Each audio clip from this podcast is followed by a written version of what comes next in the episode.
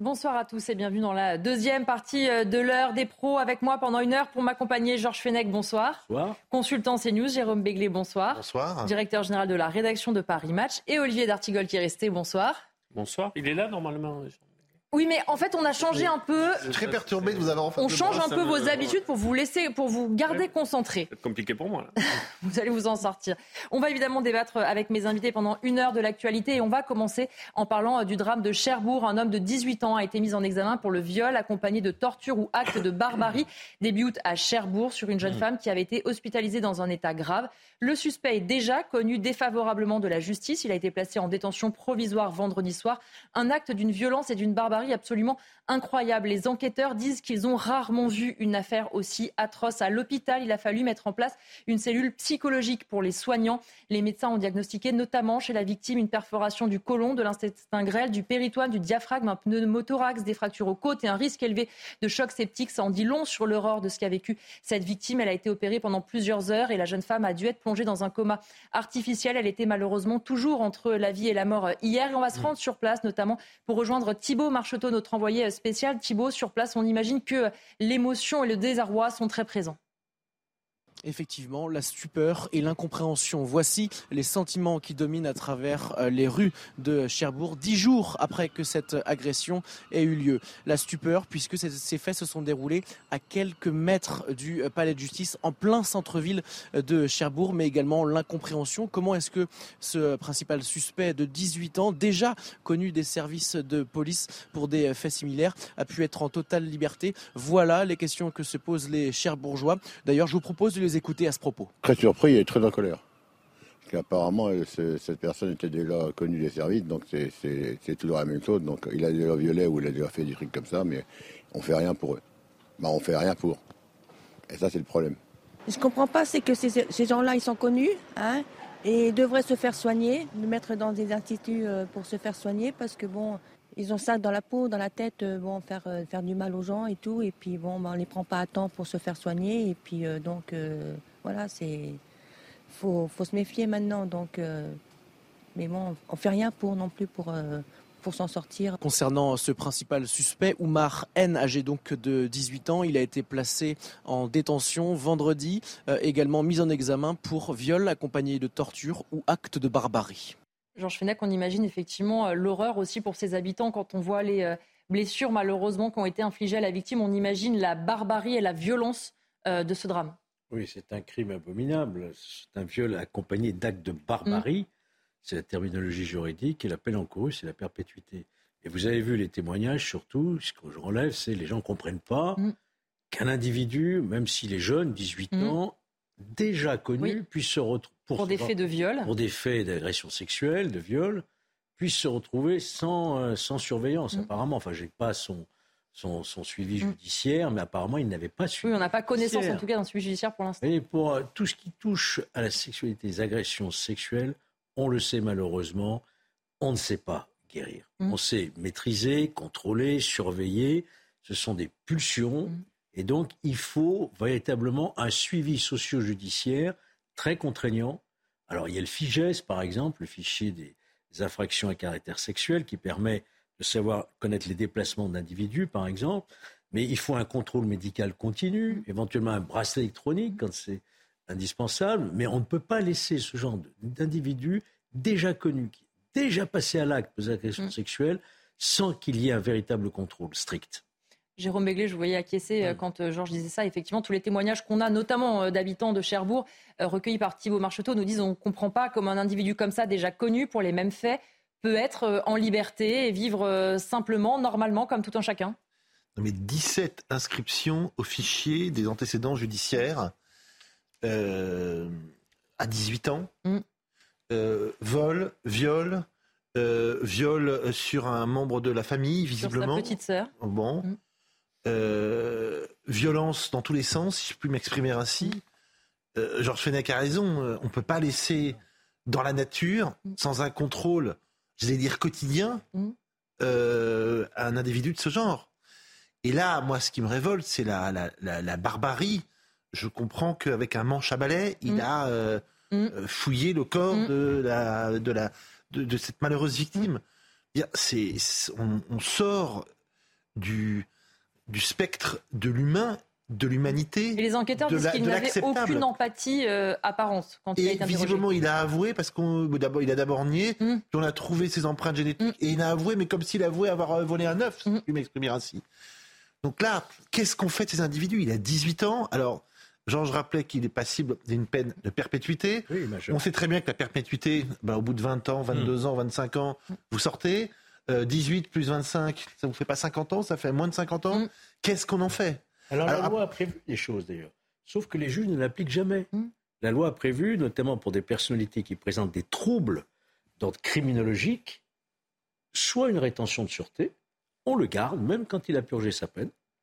Ça avait fait lieu à des débats, hein. le hmm. Conseil constitutionnel avait validé. Il ne restera pas 50 ans en prison. Soit une surveillance judiciaire, mais vraiment très contraignante, c'est-à-dire hmm. quotidienne, quoi. Malheureusement, c'est pas. Mais vous y croyez Vous pensez qu'une surveillance judiciaire quotidienne peut empêcher un tel individu de repasser à l'acte? Le risque zéro n'existe pas. Bon, bah alors la réponse, hmm. Oui, mais des mesures peuvent quand même euh, aider effectivement Olivier D'Artigol, même si le risque zéro n'existe pas. Avec euh, un bracelet électronique, par exemple, comme le disait Georges, ça peut quand même éviter un certain nombre de faits, normalement. Oui. Bon, on a une double sidération. La première sidération, c'est bien sûr de, la nature des faits. C'est-à-dire que pour que des médecins rompus hmm.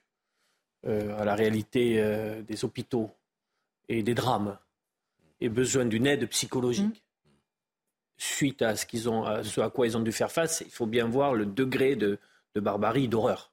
Et la seconde sidération, qu'a très bien expliqué euh, Jérôme, quand, expliqué Jérôme et, et Georges, c'est, c'est, ce continuum où l'on se dit, pour cette affaire comme pour d'autres, à quel moment il y a le dysfonctionnement majeur, où normalement notre système devrait protéger la société de ce type d'individus avec l'accompagnement le plus approprié à un cas euh, très particulier. Aucun cas ne ressemble à...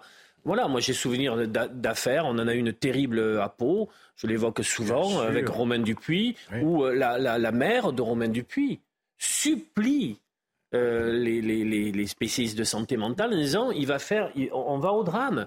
Elle l'avait énoncé c'est comme si c'était histoire d'un drame annoncé, mmh. justement. Il avait décapité l'infirmière. Oui. Posé la euh, donc, euh, mmh. on, a envie de savoir sur ce type d'affaires quand est-ce qu'il y a un dysfonctionnement. Non pas pour, j'ai envie de dire, pour. C'est pas une chasse à l'homme, une chasse à un service, mais comprendre ce qui s'est passé. Mmh. Où se situe le dysfonctionnement? Comment cela peut, si ce n'est. Bien sûr, on aimerait ne pas se reproduire, mais qu'on élimine un maximum de, de facteurs qui, peut, qui peuvent nous amener à ça.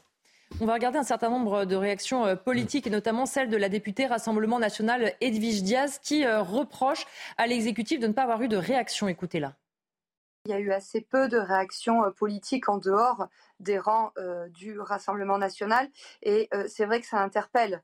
Euh, on a vu un certain nombre de ministres, et notamment Madame la Première ministre, réagir par des tweets ce week-end, mais réagir sur beaucoup de choses, mais pas sur cet acte absolument atroce.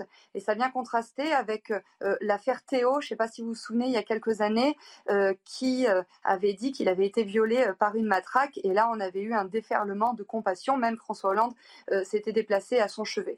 Donc moi, je, suis surprise par le manque de réaction euh, de la Macronie et puis je suis indignée euh, par euh, les quelques réactions qu'il y a eu à gauche et notamment de la part d'Olivier Faure qui n'a même pas un mot pour la victime mais qui dévie le sujet vers une accusation d'un supposé racisme. On va parler d'Olivier Faure dans un instant mais d'abord sur la première partie de sa réponse, Jérôme Béglé. Euh, est-ce que, on l'a beaucoup dit aussi pour l'affaire Denzo, on le dit maintenant pour cette affaire-là, est-ce que c'est le rôle du président, de la première ministre de réagir et, si j'ose dire, réagir pour dire quoi, pour faire quoi? Alors, moi, sur ce sujet, je suis très prudent parce que si on commence à rentrer dans la machine à laver des réactions, mmh. le président et la première ministre peuvent faire ça toute la journée. Oui. Bon. Après, il y a des drames qui font exception, mmh. qui sont exemplaires au mauvais sens du terme. Mmh et qui choque au-delà du possible. Il me semble que celui de Cherbourg est tellement barbare et mm. tellement insensé quand on lit les détails que ça mérite qu'on s'arrête deux secondes et qu'il y ait une prise de position officielle mm. d'un rang. Pour une autre euh, affaire qui se passait en Normandie aussi, j'avais dit ben, le préfet aurait pu oui, euh, s'occuper. Euh, je, je pense que c'était du, du niveau préfectoral. Là, on est dans un niveau au-delà du préfectoral, même un 15 août. Donc je pense que peut-être qu'à ce moment-là, il faudrait effectivement que une des deux têtes de l'exécutif produise au moins un communiqué avec des mots choisis, parce qu'on est dans une affaire hors norme. Georges Fenech, vous êtes d'accord C'était leur rôle de prendre la parole? Je ne suis, pas, convaincu. Je ne suis pas convaincu. Vous savez, il y a à peu près, je crois, trois ou quatre euh, homicides mm. par jour. Si à chaque fois, alors j'entends bien, celui-ci, c'est un viol vraiment barbare. Mais est-ce que c'est le rôle euh, du chef de l'État, de la Première ministre, d'intervenir dans ce type d'affaires Je ne suis pas convaincu. Euh, par contre, ce qu'on pourrait imaginer, c'est peut-être une réaction sur cette question de la récidive. Mm. Et ça, ça relève du garde des Sceaux. Euh, nous voulons savoir ce qui s'est passé. Nous voulons savoir pourquoi ce jeune n'était plus sous surveillance. Au moins un début de réponse comme ça, ça oui. Mais que le chef de l'État nous fasse pas de son émotion, euh, je ne suis pas certain que ça soit vraiment nécessaire. On va regarder justement la réaction dont parlait Edwige Diaz à l'instant, celle d'Olivier Faure, le premier secrétaire euh, du Parti euh, socialiste. Il dit ceci, un criminel doit être condamné pour ses crimes, qu'il s'appelle Oumar, Francis, Michel, Émile, Guy ou Patrice. La barbarie, la perversion, le vice n'ont ni couleur de peau ni nationalité. Se servir d'un acte odieux pour sous-entendre que les immigrés sont des violeurs et racistes. Olivier d'Artigol, certains lui reprochent, un, qu'il n'y ait pas un mot pour la victime, et deuxièmement, qu'en se plaignant de la récupération de l'extrême droite, il fasse exactement la même chose à l'inverse. Je ne sais pas pourquoi je réfléchissais à ça, mais il se trouve que la politique est devenue bavarde. Hmm. elle est devenue bavarde, y compris au plus haut niveau de l'État. Je réfléchissais aux mots euh, mesurés au trébuchet par Pompidou sur l'affaire de cette institutrice qui avait eu. Euh, l'affaire Gabriel Russie. Bien Et il faut se souvenir comment, dans la conférence de presse, en convoquant le poète, Pompidou euh, réagit. Aujourd'hui, quand je dis une politique bavarde, c'est pour le meilleur et souvent pour le pire. Souvent. Euh, l'affaire des, des réseaux sociaux, etc. Donc, si, par rapport à ce que disait Jérôme, c'est vrai. C'est à partir du moment où l'exécutif se met à commenter une ou deux affaires, mm. le, pli est pris. Et on peut donc se demander sur quel, sur quel critère il y a une intervention ou pas une intervention. Euh, à minima de Matignon, si mm. si c'est pas le président. C'est l'institution. Voilà. Quand l'institution est en cause, oui, alors. Souvenez-vous de l'affaire d'Outreau. Chirac est intervenu pour dire plus jamais ça, il faut revoir une procédure, une bien souvenir. On peut avoir quand l'institution hmm. policière ou judiciaire. Mais là, il y a quand même, face à une telle horreur, et face à ce que j'ai nommé tout à l'heure un dysfonctionnement, à un moment donné, comment tu as, tu as vous avez bien restitué l'itinéraire et euh, les affaires euh, précédentes. Euh, je trouve que l'exécutif s'est mis dans une situation où maintenant son silence euh, au final, euh, euh, est presque aussi, se fait plus aussi entendre que son expression. Oui, il fait autant polémique en tout cas. Non, ça, alors, deux petites choses. Effectivement, le garde des Sceaux devrait se faire plus entendre sur ces sujets, parce que là, il y a quand même un, un, dysfonctionnement de son service, de ses services. Bon. Et que dans ce genre d'affaires, il est un peu aux abonnés absents. Euh, et, c'est pas. Et je dis, et je, comment dire, j'emploie une litote pour ce sujet. Après, je trouve le tweet d'Olivier Faure indécent. Mm. personne ne euh, récupère pour du racisme cette affaire. On dit simplement que c'est abject. Hmm. Euh, il se trouve qu'ils s'appellent Ousmane, ils s'appellent ni Francis, ni François, ni euh, Olivier, ni Jérôme, ni quoi que ce soit. Bon, c'est pas être raciste que de dire que ce monsieur mérite une peine exemplaire. Il s'appellerait Jérôme, ce serait la, même, chose. Et donc je trouve qu'elle est instillée du racisme là, il n'y en a pas. Là où d'abord il faudrait se, se, réfléchir d'abord rendre hommage et, penser à la victime, mmh. premièrement. Deuxièmement, se dire comment on en est arrivé là. C'est ce qu'on disait tous les trois sur le plateau il y a quelques minutes. Mais lui, il vient et dit écoutez, euh, ne faisons pas le procès du racisme, mais où est-ce qu'il y a un procès mmh. Où est-ce qu'il y a du racisme dans, les, dans les réactions depuis 24 euh, heures où est-ce que on euh, dit que oui, il pointe du doigt, il lance une polémique qui n'avait pas encore existé. Donc en fait, dans une, quand il y a une affaire, on va, vous voyez, on, on sort le carton racisme qui est la meilleure des armes euh, pour tuer un autre débat. Mmh. Euh, je trouve que là, euh, c'est politiquement extrêmement dangereux ce qu'il fait. Mmh. Et en plus, ça montre qu'ils n'ont aucune idée, qu'ils n'ont aucune solution et qu'ils n'ont même pas un discours prévu mmh. pour les violences quotidiennes et les violences exceptionnelles comme celle-ci. On va changer de sujet euh, parce que chaque jour, des milliers de touristes se rendent au Champ de Mars, au pied de la Tour Eiffel. Mais pour certains, ce rêve se transforme en cauchemar face à la délinquance, vol à l'arraché ou encore euh, jeu d'argent. Fin juillet, une jeune femme de 27 ans a même été violée par cinq hommes sur cette esplanade. Des faits qui se sont malheureusement multipliés ces derniers mois. Et justement, la préfecture de police de Paris se mobilise afin de sécuriser au maximum ce secteur très fréquenté. Regardez les explications de Jules Bedeau et Sarah Varny. Au pied de l'un des monuments les plus visités au monde, les forces de l'ordre s'activent de jour comme de nuit et patrouillent sur le champ de Mars, un secteur qui attire les touristes mais aussi les voleurs. TI 08 Alpha, sur place, euh, champ de Mars, Tour Eiffel. Je me rends au poste d'accès mobile euh, à la rencontre de la BTC 07 reçue. Un poste de sécurité mobile a été mis en place au pied de la Tour Eiffel. L'objectif, être visible, informer et faciliter les démarches en cas de dépôt de plainte. Une présence qui rassure les touristes. On se sent plutôt en sécurité ici, il y a la police partout. Je me sens bien, je suis avec ma compagne. J'ai entendu que la nuit cela pouvait être risqué de porter des objets de valeur, mais c'est pareil dans n'importe quelle ville d'Europe. Donc oui, ne pas porter des montres ou des articles comme ça. Ce vendeur à la sauvette est contrôlé par les policiers. Il sera verbalisé notamment pour la vente illégale d'alcool sur la voie publique. Un peu plus loin, ce vendeur de souvenirs à l'image du monument est également verbalisé et sa marchandise saisie. ce type de vente, même si encore une fois, ça n'est pas, euh, pas des gens qui vont agresser les touristes, hein. ils vont leur vendre des choses, mais ça fait partie euh, de ce qui n'est pas autorisé euh, sur le secteur et ce qui peut attirer aussi une autre forme de délinquance. En luttant ainsi contre la petite délinquance qui dégrade déjà l'image de Paris, la police empêche l'implantation dans le secteur d'une plus grande criminalité. Georges Fenech, on voit des patrouilles aussi bien organisées. Il y a notamment euh, des interprètes, si besoin, pour que les touristes étrangers puissent euh, porter plainte.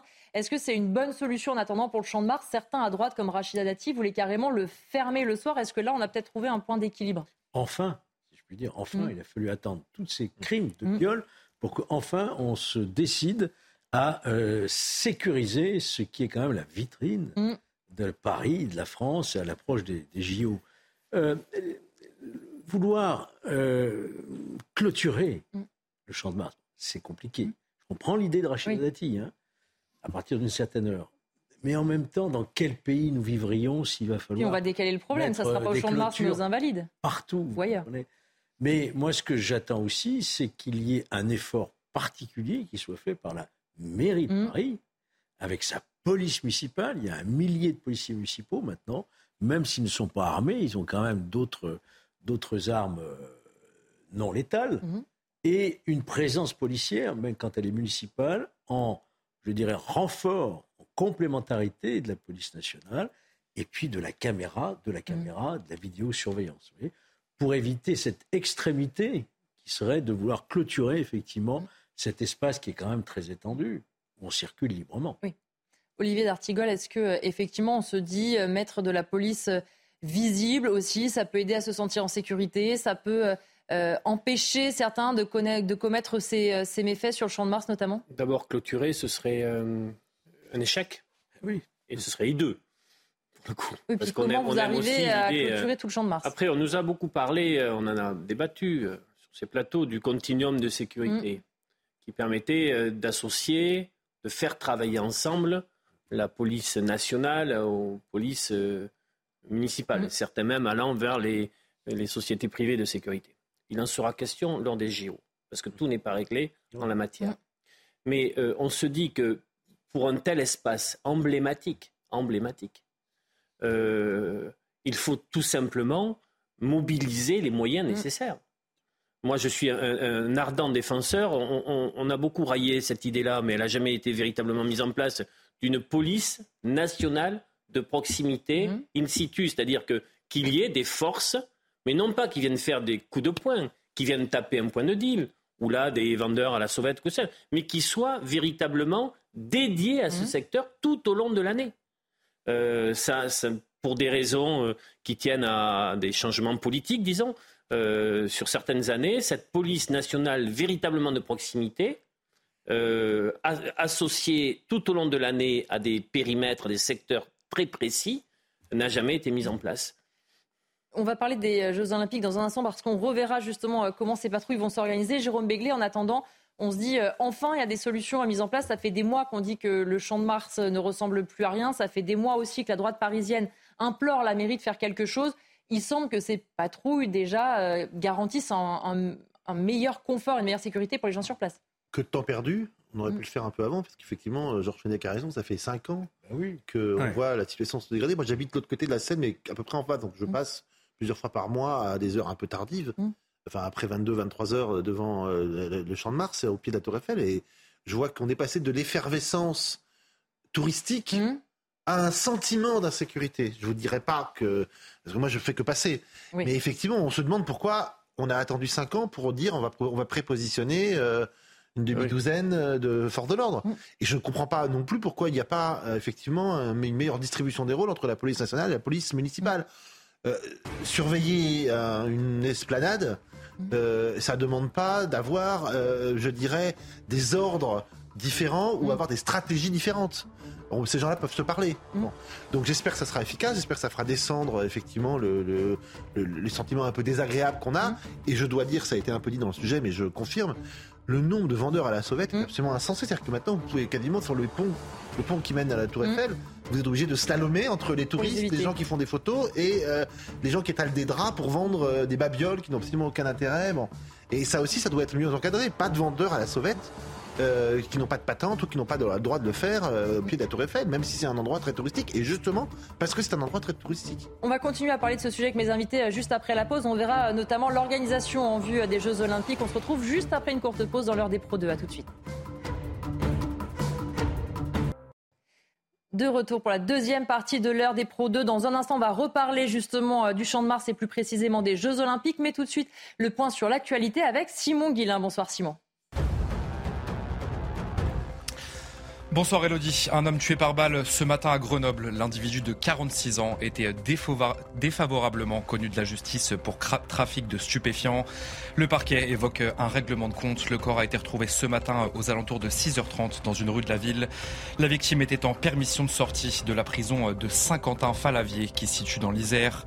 L'homme était incarcéré depuis le mois de février pour trafic de drogue. Il avait également été condamné à 12 ans de prison pour complicité de meurtre en bande organisée. C'était en 2011. Et puis ces images impressionnantes au nord de l'Italie. Des inondations sont survenues dans la commune de Bardonèche. Une vague de boue, de rochers et de débris a tout englouti sur son passage. Un glissement de terrain s'est déclenché à haute altitude après un violent orage qui s'est déclenché hier soir. 80 personnes ont dû être déplacées.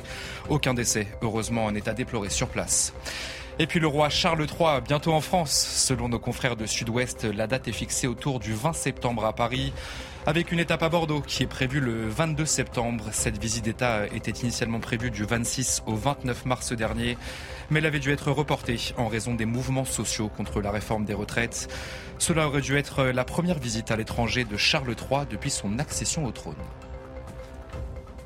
Merci beaucoup euh, Simon Guillain. On va continuer donc à parler euh, notamment du Champ de Mars et on va écouter Magali Charbonneau. Elle est préfète et directrice du cabinet du préfet de police de Paris et elle explique un peu comment les choses vont s'organiser pour les Jeux Olympiques. Écoutez-la. On a un plan euh, dit zéro délinquance qui a été déployé à la demande du ministre, euh, qui se déploie depuis novembre de l'année dernière et qui va monter en puissance progressivement jusqu'au moment des Jeux Olympiques. Il se traduit par la mise en place d'opérations coup de poing. Au moment des Jeux Olympiques, il faut avoir en tête qu'on va à peu près multiplier par trois le nombre de patrouilles anti-délinquance euh, à la faveur des Jeux Olympiques, avec par exemple dans les, transports en commun, il y aura 600 patrouilles par jour qui seront là pour assurer la sécurité de nos concitoyens et de tous ces visiteurs qui viendront à l'occasion des Jeux Olympiques. Georges Fenech, ah, zéro délinquance au moment des Jeux Olympiques, ça vous fait pas un peu rêver? Euh, bah, C'est un but qu'il faut atteindre. On l'atteindra pas. Oui, c'est ça. Euh, évidemment. Mais il faut, y, il faut y aller. Hmm. Il faut vraiment mettre les moyens. Après tout, c'est quand même un espace qu'on peut sécuriser hmm. quand on y met les moyens. Je veux dire, euh, ça suppose du personnel, ça suppose des caméras de surveillance, peut-être aussi associer les exploitants de la Tour Eiffel, mmh.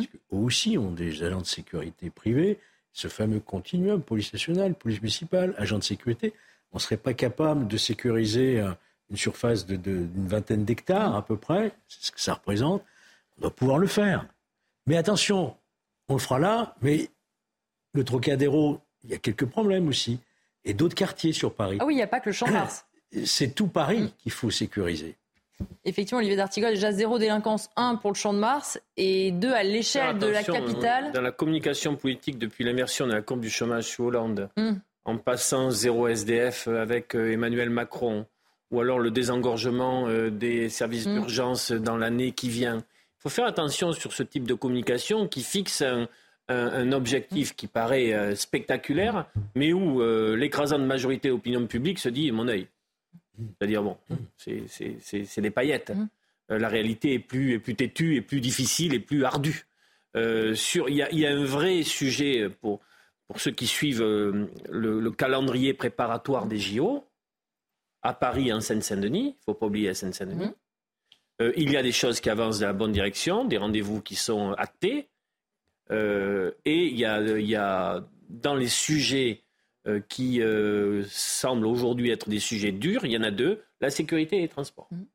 Bon, nous verrons sur ces deux sujets Regardez ce qui se passe aujourd'hui sur RRB. Je trouve quand même étonnant que ce type de travaux soient faits sur la période estivale concernant l'image qui est donnée pour la desserte de Roissy. Mhm. Mais bon, pour les touristes, nous en sommes là.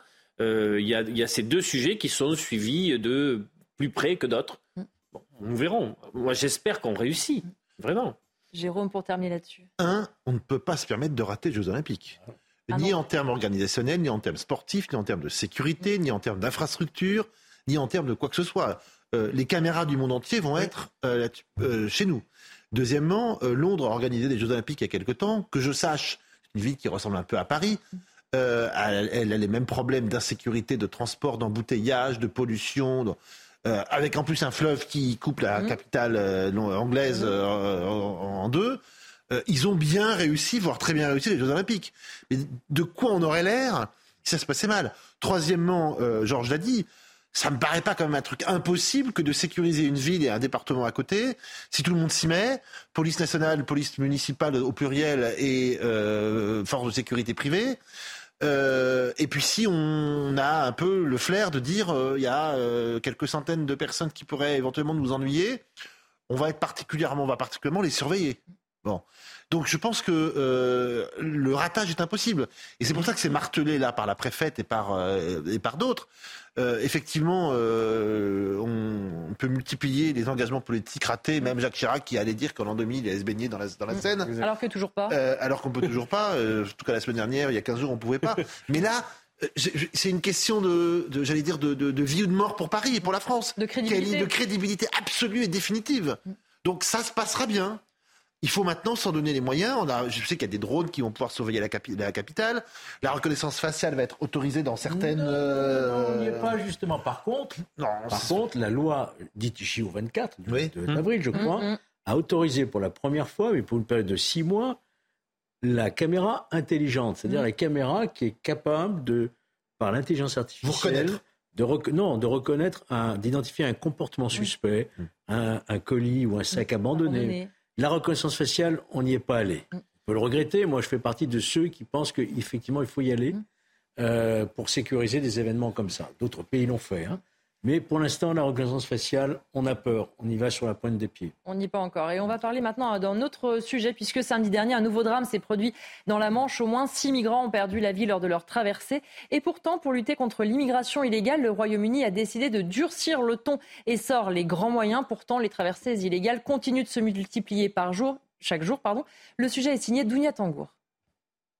Les drames se succèdent dans la Manche. Samedi dernier, ce sont au moins six migrants afghans qui ont trouvé la mort alors qu'ils tentaient de rejoindre l'Angleterre à bord d'une petite embarcation. Si les autorités mettent en cause la responsabilité des passeurs, les candidats à l'immigration illégale, eux, restent nombreux malgré les risques qu'ils encourent. Nombre d'entre eux continuent de voir l'Angleterre comme un Eldorado. Mon rêve, c'est d'étudier. Je connais l'anglais et j'aimerais étudier dans leurs universités. C'est la seule raison pour laquelle on veut aller là-bas. Pourtant, côté britannique, le gouvernement n'hésite pas à afficher le durcissement de sa politique migratoire. Je sais qu'arrêter les bateaux est la priorité des Britanniques et je ferai donc tout ce qui est en mon pouvoir pour le faire. Si vous venez au Royaume-Uni illégalement, vous ne pouvez pas rester, peu importe les efforts déployés. Malgré la fermeté affichée du Royaume-Uni, les traversées périlleuses à bord de petites embarcations se multiplient quotidiennement. Depuis 2018, plus de 100 000 migrants illégaux ont rejoint l'Angleterre par voie maritime. Alors parmi euh, notamment les mesures euh, du plan, il y a euh, le fait d'annoncer un partenariat avec les réseaux sociaux pour éviter la publicité justement pour les passeurs. Le Times qui rapporte dimanche que le gouvernement envisageait d'envoyer des migrants sur une île volcanique dans plein océan Atlantique. Il y a aussi une nouvelle loi en vigueur. Il faut se rendre compte que par exemple rien que pour la journée de samedi, c'est 509 migrants qui ont effectué la traversée. Olivier D'Artigol, on voit cette campagne de communication, ces grandes annonces. Est-ce que tout cela est bien réalisable et bien sérieux? Par exemple, on a vu la barge l'autre jour au large des côtes qui peut accueillir 500 migrants. On ne va pas pouvoir mettre des barges tout le long euh, des côtes anglaises pour accueillir les migrants. Ce qu'on voit d'abord et en premier lieu, et le pape a eu des paroles de nouveau extrêmement fortes et fermes, ce sont des drames humains. Mmh. Il s'agit, euh, je parlerai après du reste, mais de nos frères humains. C'est-à-dire que ce soit dans la Manche ou en Méditerranée, la situation pour des sociétés développées comme les nôtres est inacceptable. Ça, c'est un premier point. Je trouve que sur la question des migrants, euh, ce premier message de fraternité et de solidarité euh, ne s'exprime pas toujours. C'est pour mhm. ça que je parle de la parole du pape, premièrement. Deuxièmement, les politiques aujourd'hui sont en échec. Une personne qui veut partir de son pays, qui veut améliorer sa situation, qui veut retrouver une personne, par exemple, en, Grande-Bretagne, ce sont, vous savez, on se trompe, c'est des profils de migrants assez diplômés, qui mhm. veulent retrouver ou quelqu'un de leur famille, ou faire leur vie, euh, aller étudier, ou bon, c'est qu'on ne se trompe pas, c'est pas que les miséreux de la terre. Mhm. Il y a aussi ce, type de profil. Je suis convaincu que nous n'arriverons à rien si on ne va pas vers des voies légales et sécurisées de migration, ce qui sera le meilleur moyen de mettre en échec les passeurs et euh, ces personnes qui, sont, qui, qui, qui nourrissent les drames, euh, avec des politiques réfléchies, coordonnées à l'échelle des pays européens, on ne peut plus, chacun ne peut plus faire ce qu'il veut euh, dans, son coin, et avec un discours plus positif sur la manière dont, euh, ces migrations peuvent euh, apporter à nos pays, à nos économies, à nos sociétés, en choisissant bien évidemment le rythme de cette migration. Mais je crois que entre l'Europe forteresse, barbelée, mure, les morts, ce qui n'est pas, le cas. ce qui n'est pas le cas. De toute façon, ça, ne pourra jamais l'être, puisque quelqu'un qui veut passer, il passera. Voilà, on peut. Et euh, euh, ce que fait aujourd'hui la Grande-Bretagne, par exemple, je trouve qu'il y a des, alternatives à réfléchir. Voilà. Jérôme et j'espère qu'on aura, et j'espère euh, qu'on aura un débat à la rentrée. Je trouve très optimiste parce que. Mais oui, mais que faire y ait des centaines de milliers de gens qui veulent quitter leur pays pour tenter l'aventure ailleurs. Des millions. Des millions.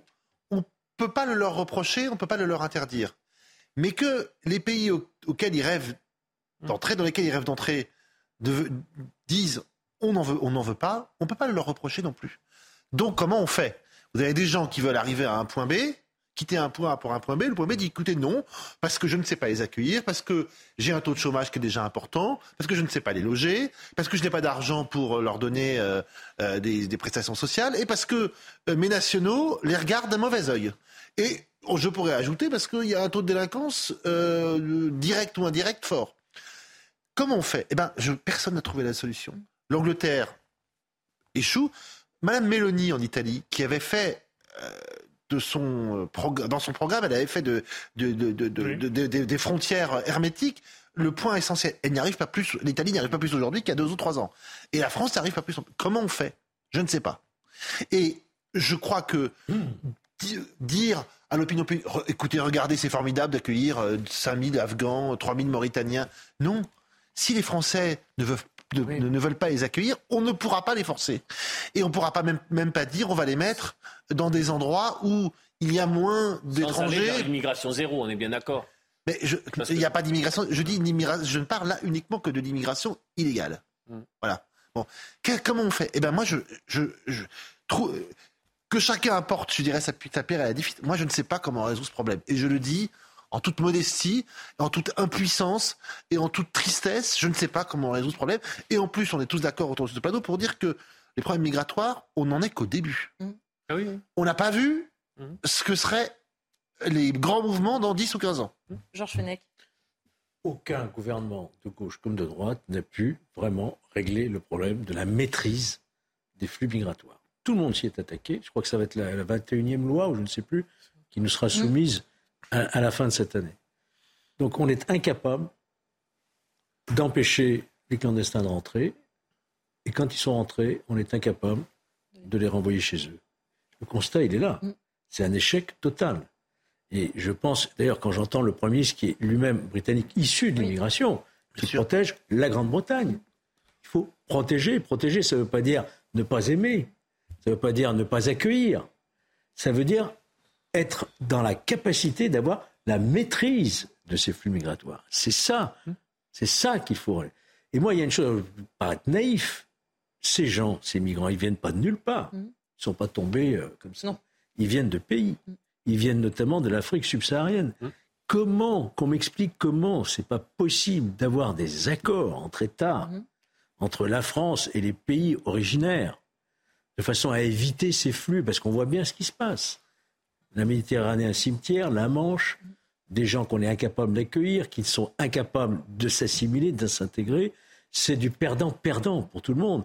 Je ne crois pas que les, les Sénégalais, les Maliens, etc., euh, éprouvent un sentiment de fierté de voir leurs nationaux s'enfuir vers d'autres contrées.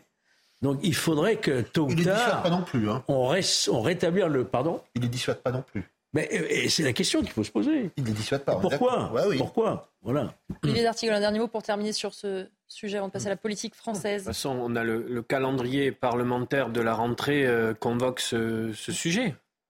Qui est repoussé, c'est la septième avec, fois qu'il est euh, avec, euh, déjà. On a vu ce, qu'était le, le- ce qui avait été présenté comme un point d'équilibre euh, sur un texte travaillé par euh, le ministre de l'Intérieur et par le ministre du Travail, Darmanin et du SOPS.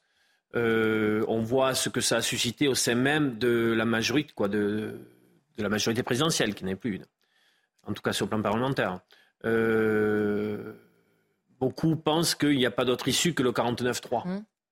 Euh, on verra si le débat est déjà écrit, si la pièce est écrite d'avance, ou s'il se passe quelque chose d'un débat national. Oui, mais qui dit 49.3 dit possibilité d'une motion de censure. Venant des LR, c'est ce qu'a promis Ah. Olivier Marlex. Oui. Et il l'avait dit. Ah, il l'a assuré. Vous n'allez pas recommencer, Georges, à nous annoncer, l'initiative LR. Non, mais ah non, non, Olivier Marlex l'a dit et répété. Elle n'est pas impossible, hein, mais elle notamment n'est sur pas- la sécurité. Elle n'est pas impossible sur ce texte ou alors sur les textes budgétaires, mais notamment sur ce texte. Euh, mais est-ce que ça permettra l'atterrissage de l'ensemble des députés euh, LR ou est-ce qu'il Ça, y c'est aura moins sûr.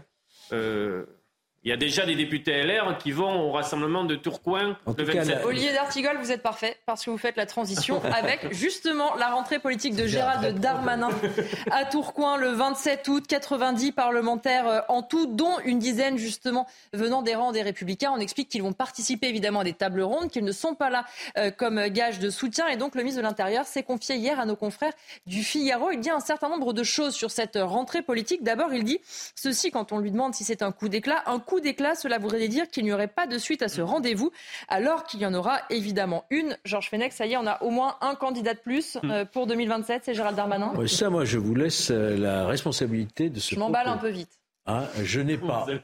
Non, mais on, commente ça depuis plusieurs jours. Moi, je n'ai pas entendu euh, M. Darmanin euh, annoncer qu'il était candidat à la présidence de la République. Quand il dit qu'il s'inquiète pour On est 2027, bien il y aura une suite, ça fait C'est pas une candidature à la présidence de la République. Bien d'accord. C'est des indices concordants quand même. Maintenant, il y a une lecture subliminale Mm. que là, évidemment, les médias font, c'est que créer comme ça un rassemblement, se projeter sur euh, 2027 avec cette forte inquiétude, autrement dit, euh, je serais peut-être celui qui pourrait peut-être sauver, euh, sauver d'un risque des extrêmes. Enfin, vous voyez, on, on- on a cette lecture subliminale. Donc, on voit bien que Gérald Darmanin, effectivement, est en train de marquer un petit peu euh, son courant. Peut-être qu'il va créer quelque chose, je n'en sais rien. Mais que de temps et que de distance. Quatre ans, c'est très long. Ah oui.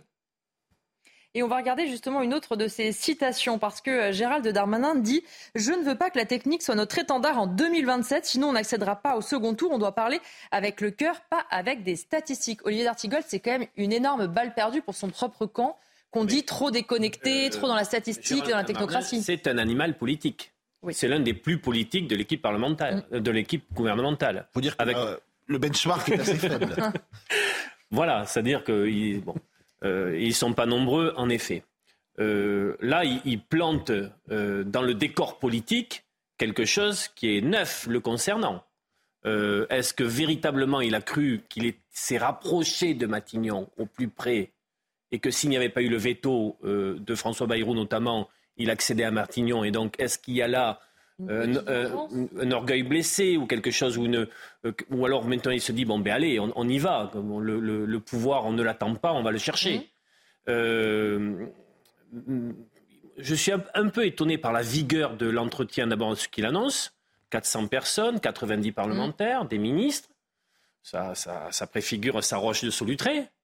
La première ministre n'est pas invitée. Mmh. d'autres ministres le sont et d'autres ne le sont pas euh, c'est la première fois que je vois un membre de l'exécutif aller aussi loin dans ce qui peut préfigurer l'après-macronisme en termes d'identité politique.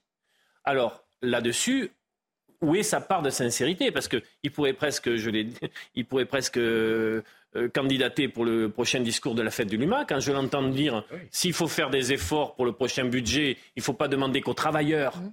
mais au capital, au patronat. Ça s'appelle la droite sociale. Oui, mais enfin, euh, d'accord, mais il est, je termine sur cette idée, il, bon, il campe ce qui peut, pour ceux qui, se souviennent de ce temps-là, en effet, euh, s'approcher d'un séguénisme à la avec une nouvelle petite musique, euh, avec une actualisation, mais avec lui aussi un entre-deux. C'est le même qui accompagne Emmanuel Macron depuis 2017. Mm. Qu'est-ce qui amènerait un électeur à davantage voter Gérald Darmanin que Marine Le Pen sur un certain nombre de sujets, alors qu'il est dans, les, dans, dans, les, dans, le, dans le train du macronisme depuis le premier jour. Et que la politique qu'il décrit n'est pas celle qui est, qui est aujourd'hui proposée. Jérôme, il, il y a une seule chose dont on est sûr pour la prochaine présidentielle, c'est qu'Emmanuel Macron ne sera pas candidat. Oui. Bon. Ce qui est peu, mais beaucoup. Alors après, il y a deux écoles. Il y a l'école Hollande. Le premier qui s'en revendique est tchernobylisé et euh, fait 4% à la présidentielle où il y a l'école quand même plus probable, qui est qu'il y a un petit bout d'héritage à récupérer, mmh. et que vous soyez de centre-gauche, de centre-droite ou de vraiment droite, il vaut mieux pas complètement dire que tout ce qu'a fait Macron est nul et qu'il est bon acheter, euh, qu'il faut de vos hégémonies, et donc il y a quand même un petit héritage à, à, capter. Après, moi j'ai la conviction que euh, l'électorat macronien a un petit peu bougé, mmh. que le, le, président de la République lui-même comprend que des sujets régaliens, des sujets d'ordre, des sujets de sécurité, qu'il avait un peu traités rapidement lors de son premier quinquennat, euh, vont devenir essentielles. Mm. Mais il y en a une qu'il ne comprend toujours pas, c'est la Première ministre. Et qu'effectivement, il va y avoir une espèce de, euh, de canon. C'est-à-dire qu'on va chanter à deux voix, mais pas tout à fait la même partition. Elle va être sur euh, les, questions sociétales, sur les questions d'emploi, d'industrie, de comment dirais-je, de, euh, d'enclavement régional et quelques autres des ministres vont plutôt être sur la sécurité. Mm. Je ne suis pas certain que ce soit le, le, le, le pari perdant, loin s'en faut.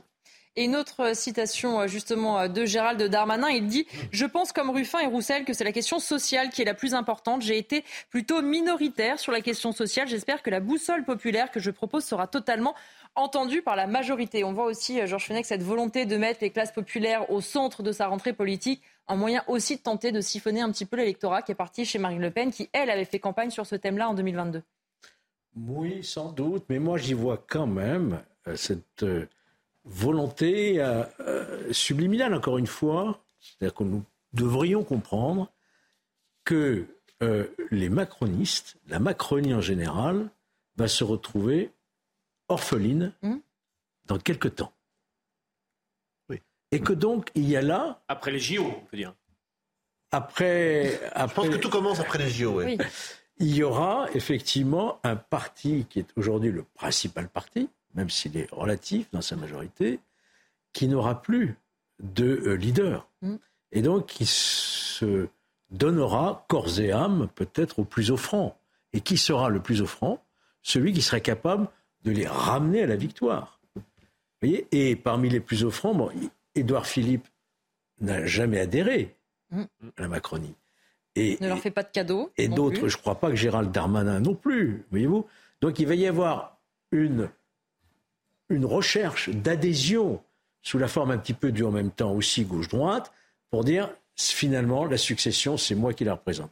Et vous aurez dans ce débat, évidemment, la droite qui va ressurgir et vous aurez la gauche qui va aussi ressurgir pour essayer de récupérer ce mouvement politique Mais ça, qui n'aura plus de tête. C'est le scénario, le scénario 1 qui fait que vous le présentez, Georges, comme euh, la construction d'un héritage. comme l'enfant du ça, macronisme. ça. Il peut très bien, euh, une autre voie peut se dessiner en étant en rupture avec un macronisme dont beaucoup de personnes voudront se débarrasser. Et là, il y a déjà un petit caillou dans la chaussure de Macron dans ce qu'elle a dit à, à propos du social. Parce que le socle électoral s'est déficit. droitisé, ça n'est plus le macronisme de 2017. Jérôme, un mot pour terminer là-dessus. Quand on voulait se débarrasser du socialisme ou du hollandisme il y a 6 ans, 7 ans, je crois que le macronisme, il faudra composer avec. Certes, c'est un patchwork de différentes couleurs. Chacun aura tendance à vouloir reprendre son petit bout de tissu, mais quand même, ça va être compliqué de faire fi de ce qui s'est passé pendant 10 ans. N'oubliez pas qu'il a été réélu. Euh, et qu'aujourd'hui, c'est euh, dans un PS qui est moribond, euh, un PC qui essaie de se, refaire, et des républicains qui sont pas très flambards, la force centrale, ça reste le macronisme, même s'il est un peu dévoyé et tiré de à U à Dia. Et rejeté. Merci à tous les trois d'avoir été euh, mes invités, euh, Jérôme Béglé, Georges Fenech, Olivier euh, D'Artigol. Merci à Samira Oulette Daher et à Justine Serkira qui m'ont aidé à préparer cette émission, à Anouk à la réalisation, à Philippe et Charlotte au son et à Philippe à la vision. Tout de suite, évidemment, les débats continuent sur CNews. Vous retrouvez Barbara Klein et ses invités dans Soir Info.